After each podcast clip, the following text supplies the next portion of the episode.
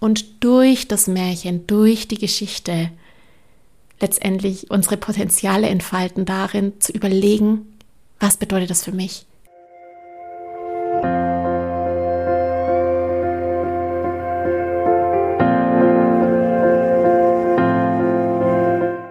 Hallo und herzlich willkommen bei Loslassen und gemeinsam wachsen, deinem Podcast rund um bewusste und bedingungslose Elternschaft. Mein Name ist Manuela Festel. Ich bin Mama, Mutmacherin und vor allem Mentorin für achtsame Kommunikation und gewaltfreie Konfliktlösung mit Kindern. Und genau darum geht es auch hier in diesem Podcast. Ich zeige dir, wie du deinen Weg in eine bewusste, authentische und bedingungslose Elternschaft findest und Konflikte schließlich mit deinem Kind achtsam, respektvoll und gewaltfrei lösen kannst. Ganz ohne Schimpfen und Bestrafen. Bist du bereit? Na, dann lass uns loslegen.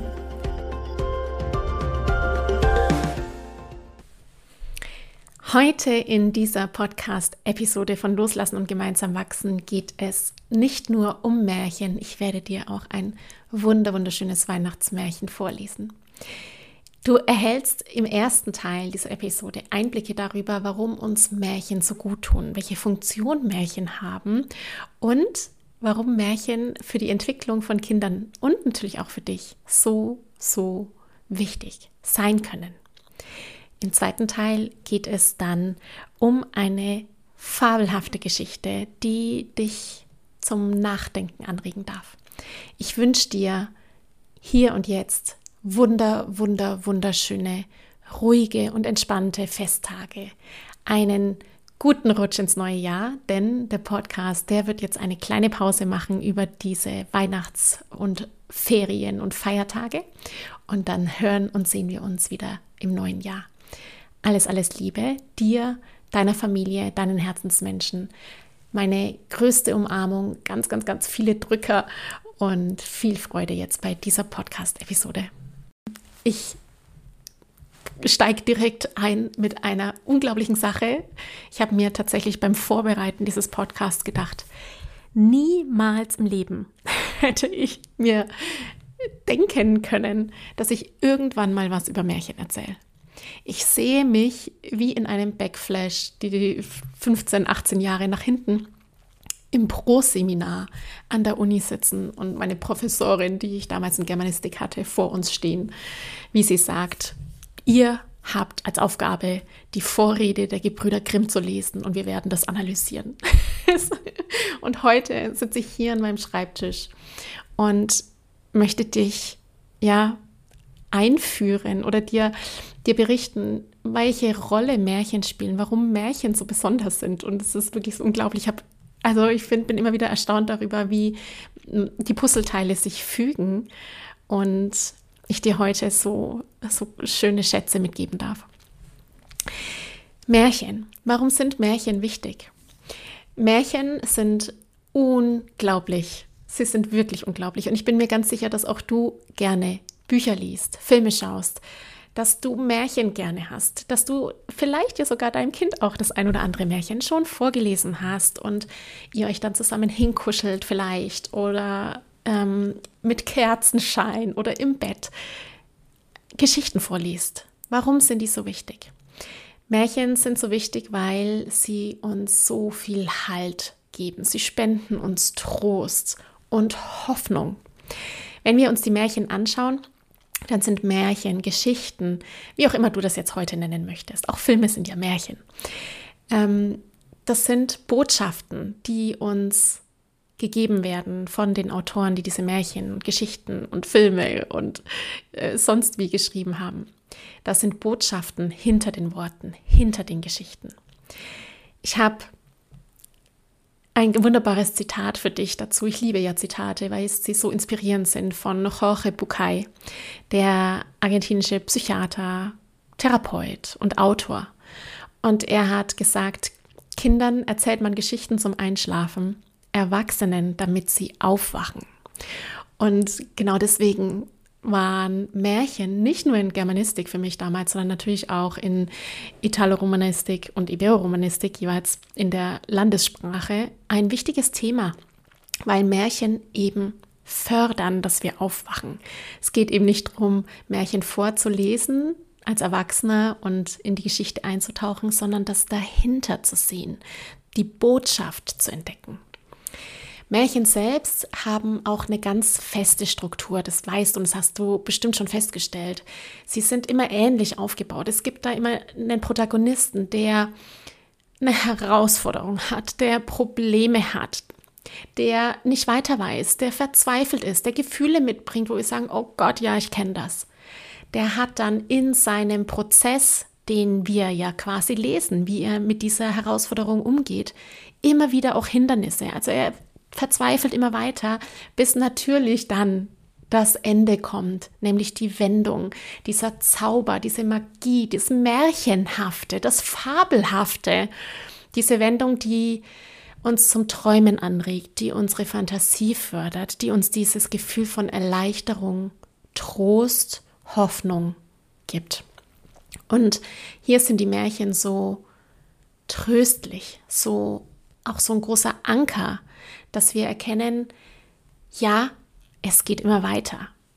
Für Kinder bedeutet das natürlich auch, dass die Märchen ihnen die Welt erklären, ihnen natürlich durch die Visualisierung, durch das Erzählen von dieser Geschichte, alles, was im Kopf sich da abspielt an Bildern, die wir kreieren, ihnen auch einen Halt gibt und ihnen eben auch, und jetzt kommt's, die Lösung gibt für Konflikte. Als ich im November diesen Jahres bei einem Vortrag von Rüdiger Dahlke war, musste ich so innerlich so grinsen. Ja, ich habe bestimmt auch gegrinst, ähm, weil Rüdiger Dahlke hat davon gesprochen, dass er seinen Klienten schon immer Filme empfohlen hat, statt in die Therapie zu gehen. Und genau deswegen. Das ist so wichtig, die Botschaft, die uns Märchen geben, zu entschlüsseln, weil wir aus dieser Botschaft, aus diesem Prozess, den wir quasi lesen oder anschauen, so viel für uns selber herausnehmen können. C.G. Jung oder Marie-Louise von Franz, die Schülerin von Jung, die sich ja später dann auch ganz intensiv mit dem Symbolismus und den Archetypen von Jung auseinandergesetzt hat. Oder auch Bruno Bettelheim, ist auch ein Psychoanalytiker, der ein sehr bekanntes Buch geschrieben hat, das heißt Kinder brauchen Märchen. All die sagen zu Recht, dass Märchen uns eben helfen, die inneren Konflikte, die wir haben, zu verstehen und sie zu bewältigen, darüber hinwegzukommen, eine tiefe Erfahrung zu machen in diesem bildlichen, in dieser Darstellung des Märchens, des Protagonisten, der die Herausforderungen hat, der struggelt, wie wir das jetzt hier so ganz neu deutsch sagen, der die Hindernisse hat und aber dann auf fantastische Weise die Lösung findet. Und diese Grundgestalt von Konflikten, die wir da immer wieder sehen, das soll für uns, wenn wir das lesen als Erwachsener, in uns soll da das Licht aufgehen und wir sollen die Brücke schlagen können zu unseren eigenen Themen, zu unseren eigenen Ängsten, zu unseren eigenen Träumen, zu unserer Wut oder Trauer, die wir haben und durch das Märchen, durch die Geschichte letztendlich unsere Potenziale entfalten darin, zu überlegen, was bedeutet das für mich? Wie kann ich mit dieser Herausforderung umgehen? Was, können, was kann ich daraus lernen aus diesem Märchen? Die Märchen vermitteln natürlich auch, natürlich, natürlich, ja, wenn wir da jetzt vor allem, ich muss gerade wieder, gerade wieder mein Flashback an, äh, an die Grimms Märchen. Die Märchen sollen natürlich auch unsere Werte vermitteln oder sollen Werte vermitteln. Auch gesellschaftliche Werte werden natürlich über Märchen vermittelt ähm, Weisheiten, Traditionen, all das ist in den Märchen mit eingeflochten. Gerald Hüther, bekannter Neurobiologe, der natürlich auch erzählt in seiner Arbeit, wie wichtig es ist, dass wir angenehme Lernumgebungen haben, dass Kinder in einer positiven Lernumgebung sind. Das ist wirklich essentiell, dass Kinder und wir Menschen uns wohlfühlen, dass wir mit Menschen verbunden sind, zu denen wir Vertrauen haben. Dann lernen wir ganz anders. Lernen ist was ganz Komplexes. Es ist kein auswendig Lernen, das ist Pauken wenn du magst, dazu gibt es auch einen Blogartikel von mir und ich glaube sogar auch einen Podcast. Ich verlinke es in den Show Notes sondern Lernen ist ein ganz tiefer innerer Prozess. Und mit diesen Geschichten, die wir uns erzählen, in schönen Umgebungen, am Lagerfeuer oder eben kuschelnd im, am Sofa, im Bett, das sind Lernsituationen. Da passiert in, in unserem Gehirn so unglaublich viel. Da feuern die Neuronen, da entstehen neue Netzwerke. Wir fühlen uns zugehörig in dem Moment, in diese Geschichte, verbunden mit dem Menschen, der die vorliest. Wir schaffen damit Erinnerungen, wir schaffen damit richtig schöne Gefühle, wenn wir miteinander Märchen lesen, Filme schauen, uns unterhalten, wir lernen da so viel davon. Und das ist ein unglaubliches Geschenk, dass uns Märchen, die uns die Märchen geben, um letztendlich zu wachsen. Und das ist das, was so, so wichtig für mich ist. Es ist auch mein großer Wert. Und all das, was ich hier für dich mache, es geht so sehr um Wachstum gemeinsam zu wachsen, mit den Kindern zu wachsen, aus Geschichten zu wachsen, zu erkennen, was dahinter steckt, um die eigenen Potenziale zu entfalten. Ja, es ist für mich ein, ein, ein Weihnachtsgeschenk, dass ich mich mit diesem Thema für dich nochmal auseinandersetzen durfte und dir jetzt gleich dann auch eine Geschichte vorlese.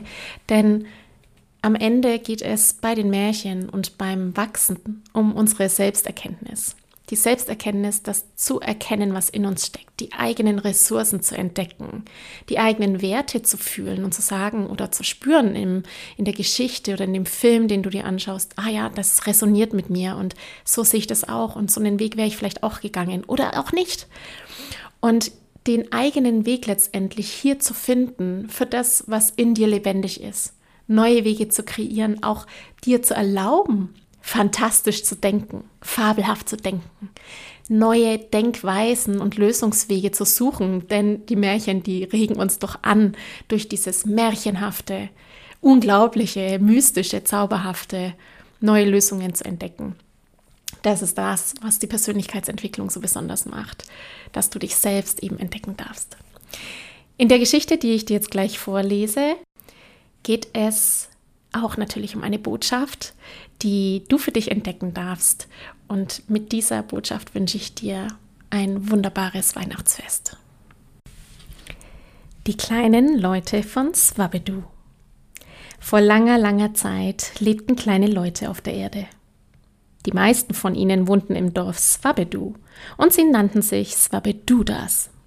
Sie waren sehr glücklich und liefen herum mit einem Lächeln bis hinter die Ohren und grüßten jedermann. Was die Swabedudas am meisten liebten, war einander warme, weiche Pelzchen zu schenken. Ein jeder von ihnen trug über seine Schulter einen Beutel, und der Beutel war angefüllt mit weichen Pelzchen. So oft sich die Swabedudas trafen, gab der eine dem anderen ein Pelzchen. Es ist sehr schön, einem anderen ein warmes, weiches Pelzchen zu schenken. Es sagt dem anderen, dass er etwas Besonderes ist. Es ist eine Art zu sagen, ich mag dich. Und ebenso schön ist es, von einem anderen ein solches Pelzchen zu bekommen. Du spürst, wie warm und flaumig es an deinem Gesicht ist, und es ist ein wundervolles Gefühl, wenn du es sanft und leicht zu den anderen in deinen Beutel legst. Du fühlst dich anerkannt und geliebt, wenn jemand dir ein Pelzchen schenkt, und du möchtest auch gleich etwas Gutes, Schönes tun. Die kleinen Leute von Swabedu gaben und bekamen gerne weiche, warme Pelzchen, und ihr gemeinsames Leben war ganz ohne Zweifel sehr glücklich und fröhlich. Außerhalb des Dorfes in einer kalten, dunklen Höhle wohnte ein großer grüner Kobold. Eigentlich wollte er gar nicht alleine dort draußen wohnen, und manchmal war er sehr einsam. Er hatte schon einige Male am Rand des Dorfes gestanden und sich gewünscht, er könnte dort mitten unter den fröhlichen Swabedudas sein, und er hatte nichts, was er hätte dazu tun können, und das Austauschen von warmen, weichen Pelzchen hielt er für einen großen Unsinn. Traf er einmal am Waldrand einen der kleinen Leute, dann knurrte er nur Unverständliches und lief schnell wieder zurück in seine feuchte, dunkle Höhle. An einem Abend, als der große grüne Kobold wieder einmal am Waldrand stand, begegnete ihm ein freundlicher kleiner Swabeduda. Ist heute nicht ein schöner Tag? fragte der Kleine lächelnd. Der grüne Kobold zog nur ein grämliches Gesicht und gab keine Antwort. Hier, nimm ein warmes, weiches Pelzchen, sagte der Kleine. Hier ist ein besonders schönes. Sicher ist es für dich bestimmt, sonst hätte ich es schon lange verschenkt. Aber der Kobold nahm das Pelzchen nicht. Er sah sich erst nach allen Seiten um, um sich zu vergewissern, dass auch keiner ihnen zusah und zuhörte. Dann beugte er sich zu dem Kleinen hinunter und flüsterte ihm ins Ohr. Du, hör mal, sei nur nicht so großzügig mit deinem Pelzchen. Weißt du denn nicht, dass du eines Tages kein einziges Pelzchen mehr besitzt, wenn du sie immer so einfach an jeden, der dir über den Weg läuft, verschenkst? Erstaunt und ein wenig hilflos blickte der kleine Swabeduda zu dem Kobold hoch. Der hatte in der Zwischenzeit den Beutel von der Schulter des Kleinen genommen und geöffnet. Es klang richtig befriedigt, als er sagte: Habe ich es nicht gesagt? Kaum mehr als 217 Pelzchen hast du noch in deinem Beutel. Also, wenn ich du wäre, ich würde vorsichtig mit dem Verschenken sein. Damit tappte der Kobold auf seinen großen grünen Füßen davon und ließ einen verwirrten und unglücklichen Swabeduda am Waldrand zurück. Er war so verwirrt, so unglücklich, dass er gar nicht darüber nachdachte, dass das, was der Kobold da erzählte, überhaupt nichts sein konnte. Denn jeder Swabeduda besaß einen unerschöpflichen Vorrat an Pelzchen. Schenkte er ein Pelzchen, so bekam er sofort von einem anderen ein Pelzchen, und dies geschah immer und immer wieder, ein ganzes Leben lang. Wie sollten dabei die Pelzchen ausgehen? Auch der Kobold wusste das, doch er verließ sich auf die Gutgläubigkeit der kleinen Leute. Und noch auf etwas anderes verließ er sich, etwas, was er an sich selbst entdeckt hatte und von dem er wissen wollte, ob es auch in den kleinen Zwabedudas steckte. So belog er den kleinen Zwabeduda ganz bewusst, setzte sich in den Eingang seiner Höhle und wartete.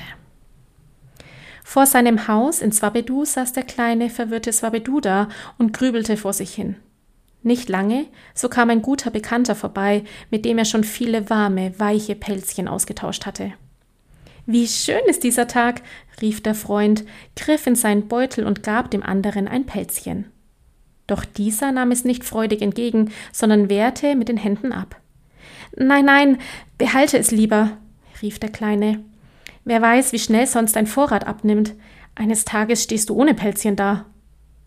Der Freund verstand ihn nicht, zuckte nur mit den Schultern, packte das Pelzchen zurück in seinen Beutel und ging mit leisem Gruß davon aber er nahm verwirrte Gedanken mit, und am gleichen Abend konnte man noch dreimal im Dorf hören, wie ein Zwabeduda zum anderen sagte Es tut mir leid, aber ich habe kein warmes, weiches Pelzchen für dich, ich muss darauf achten, dass sie mir nicht ausgehen. Am kommenden Tag hatte sich dies alles im ganzen Dorf ausgebreitet. Jeder Mann begann, seine Pelzchen aufzuheben. Man verschenkte zwar immer noch ab und zu eines, aber man tat es erst nach langer, gründlicher Überlegung und sehr, sehr vorsichtig. Und dann waren es zumeist nicht die ganz besonders schönen Pelzchen, sondern die kleinen mit schon etwas abgenutzten Stellen. Die kleinen Zwabedudas wurden misstrauisch. Man begann sich argwöhnisch zu beobachten, man dachte darüber nach, ob der andere wirklich ein Pelzchen wert war. Manche trieben es so weit, dass sie ihre Pelzbeutel nachts unter den Betten versteckten. Streitigkeiten brachen darüber aus, wie viele Pelzchen der oder der besaß. Und schließlich begannen die Leute, warme, weiche Pelzchen gegen Sachen einzutauschen, anstatt sie einfach zu verschenken. Der Bürgermeister von Swabedu machte sogar eine Erhebung, wie viele Pelzchen insgesamt vorhanden waren, ließ dann mitteilen, dass die Anzahl begrenzt sei und rief die Pelzchen als Tauschmittel aus. Bald stritten sich die kleinen Leute darüber, wie viele Pelzchen eine Übernachtung oder eine Mahlzeit im Hause eines anderen wert sein müsste. Wirklich, es gab sogar einige Fälle von Pelzchenraub. An dämmerigen Abend fühlte man sich draußen nicht mehr sicher. An Abenden, an denen früher die Swabedudas gern im Park oder auf der Straße spazieren gegangen waren, um einander zu grüßen und sich warme, weiche Pelzchen zu schenken. Oben am Waldrand saß der grüne, große Kobold, beobachtete alles und rieb sich die Hände. Das Schlimmste von allem geschah ein wenig später. An der Gesundheit der kleinen Leute begann sich etwas zu verändern. Viele beklagten sich über Schmerzen in den Schultern und im Rücken, und mit der Zeit befiel immer mehr Swabedudas eine Krankheit, die Rückgraterweichung genannt wird. Die kleinen Leute liefen gebückt und in schweren Fällen bis zum Boden geneigt umher. Die Pelzbeutelchen schleiften auf der Erde.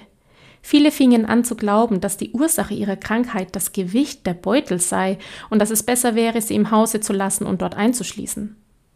Es dauerte nicht lange und man konnte kaum noch einen Zwabeduda mit einem Pelzbeutel auf dem Rücken antreffen. Der große grüne Kobold war mit dem Ergebnis seiner Lüge sehr zufrieden. Er hatte herausfinden wollen, ob die kleinen Leute auch so handeln und fühlen würden wie er selbst, wenn er, wie das fast immer der Fall war, selbstsüchtige Gedanken hatte. Sie hatten so gehandelt, und der Kobold fühlte sich sehr erfolgreich. Er kam jetzt häufiger einmal in das Dorf der kleinen Leute, aber niemand grüßte ihn mit einem Lächeln, niemand bot ihm ein Pelzchen an. Stattdessen wurde er misstrauisch angestarrt, genauso wie sich die kleinen Leute untereinander anstarrten. Dem Kobold gefiel das gut. Für ihn bedeutete dieses Verhalten die wirkliche Welt. In Swabedu ereigneten sich mit der Zeit immer schlimmere Dinge, Vielleicht wegen der Rückgraterweichung, vielleicht aber auch deshalb, weil ihnen niemand mehr ein warmes, weiches Pelzchen gab. Wer weiß es genau, starben einige Leute in Swabedu. Nun war alles Glück aus dem Dorf verschwunden. Die Trauer war sehr groß. Als der große grüne Kobold davon hörte, war er richtig erschrocken. Das wollte ich nicht, sagte er zu sich selbst. Das wollte ich bestimmt nicht. Ich wollte Ihnen doch nur zeigen, wie die Welt wirklich ist aber ich habe ihnen doch nicht den Tod gewünscht. Er überlegte, was man nur machen könnte, und es fiel ihm auch etwas ein. Tief in seiner Höhle hatte der Kobold eine Mine mit kaltem, stacheligen Gestein entdeckt. Er hatte viele Jahre damit verbracht, die stacheligen Steine aus dem Berg zu graben und sie in einer Grube einzulagern. Er liebte dieses Gestein, weil es so schön kalt war und so angenehm prickelte, wenn er es anfasste.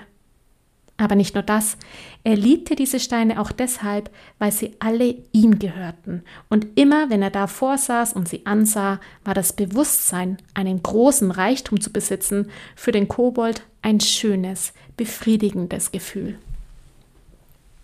Doch jetzt, als er das Elend der kleinen Swabedudas sah, beschloss er, seinen Steinreichtum mit ihnen zu teilen.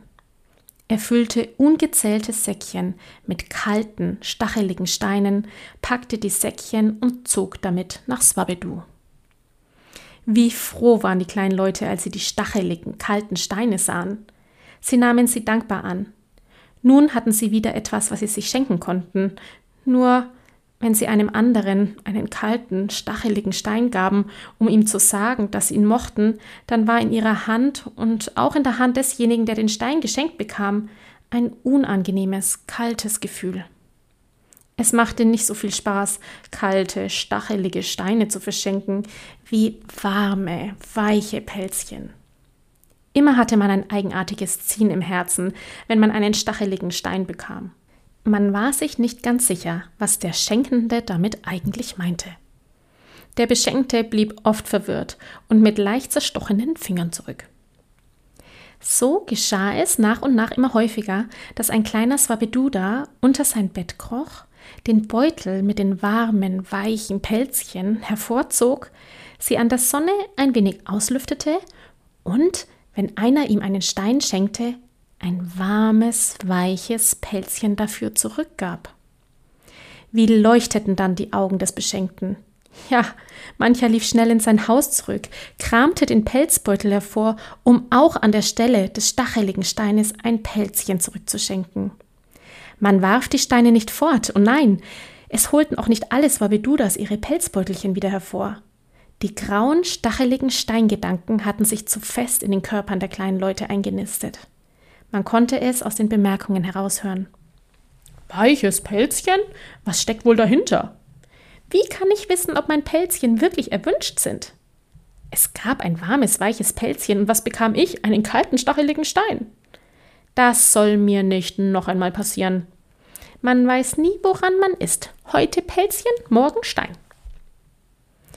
Wahrscheinlich wären wohl alle kleinen Leute von Swabedu gern zurückgekehrt zu dem, was bei ihren Großeltern noch ganz natürlich war. Mancher sah auf die Säckchen in einer Ecke seines Zimmers, angefüllt mit kalten, stacheligen Steinen, auf diese Säckchen, die ganz eckig waren und so schwer, dass man sie nicht mitnehmen konnte. Häufig hatte man nicht einmal einen Stein zum Verschenken bei sich, wenn man einem Freund begegnete. Dann wünschte der kleine Swabeduda sich im Geheimen und ohne es je laut zu sagen, dass jemand kommen möge um ihm warme, weiche Pelzchen zu schenken. In seinen Träumen stellte er sich vor, wie sie alle auf der Straße mit einem fröhlichen, lachenden Gesicht herumgingen und sich untereinander Pelzchen schenkten, wie in den alten Tagen. Wenn er dann aufwachte, hielt ihn aber immer etwas davon zurück, es auch wirklich zu tun. Gewöhnlich war es das, dass er hinausging und sah, wie die Welt wirklich ist. Das ist der Grund, warum das Verschenken von warmen, weichen Pelzchen nur noch selten geschieht. Und niemand tut es in aller Öffentlichkeit. Man tut es im Geheimen und ohne darüber zu sprechen. Aber es geschieht. Hier und dort. Immer wieder. Ob du vielleicht auch eines Tages? Ich hoffe, diese Weihnachtsgeschichte, für mich ist es eine Weihnachtsgeschichte, hat dich inspiriert auch ein Pelzchen zu verschenken. Und an dieser Stelle mag ich dir ein noch einmal ein riesen, riesengroßes Dankeschön geben. Danke, dass du hier bist. Danke, dass du dich von diesem Podcast und von meiner Arbeit inspirieren lässt, dass du die Impulse in dein Leben integrierst, dass du diese Pelzchen, die ich dir quasi gebe, weitergibst und verschenkst und mit deinem Licht die Welt zu einem friedlicheren, achtsameren und liebevolleren Ort kreierst. Ich wünsche dir ein wunderschönes Weihnachtsfest und ein wunderbares Jahr 2024. Alles Liebe, deine Manuela. Ich danke dir von ganzem Herzen, dass du dir heute Zeit genommen hast, diese Podcast-Folge anzuhören. Wenn du noch mehr Impulse, Ideen oder Inspirationen auf deinem ganz persönlichen Weg zur bewussten und bedingungslosen Elternschaft suchst, dann abonniere unbedingt meinen Newsletter oder du folgst mir auf Instagram, Facebook oder Telegram. Wenn dir die Folge gefallen hat, freue ich mich natürlich riesig über einen Kommentar und natürlich, wenn du die Folge bei deinen Freunden und Freundinnen teilst und meinen Podcast abonnierst. Jetzt wünsche ich dir aber alles Gute. Wir hören uns sicherlich bald. Viele liebe Grüße. Ciao, ciao.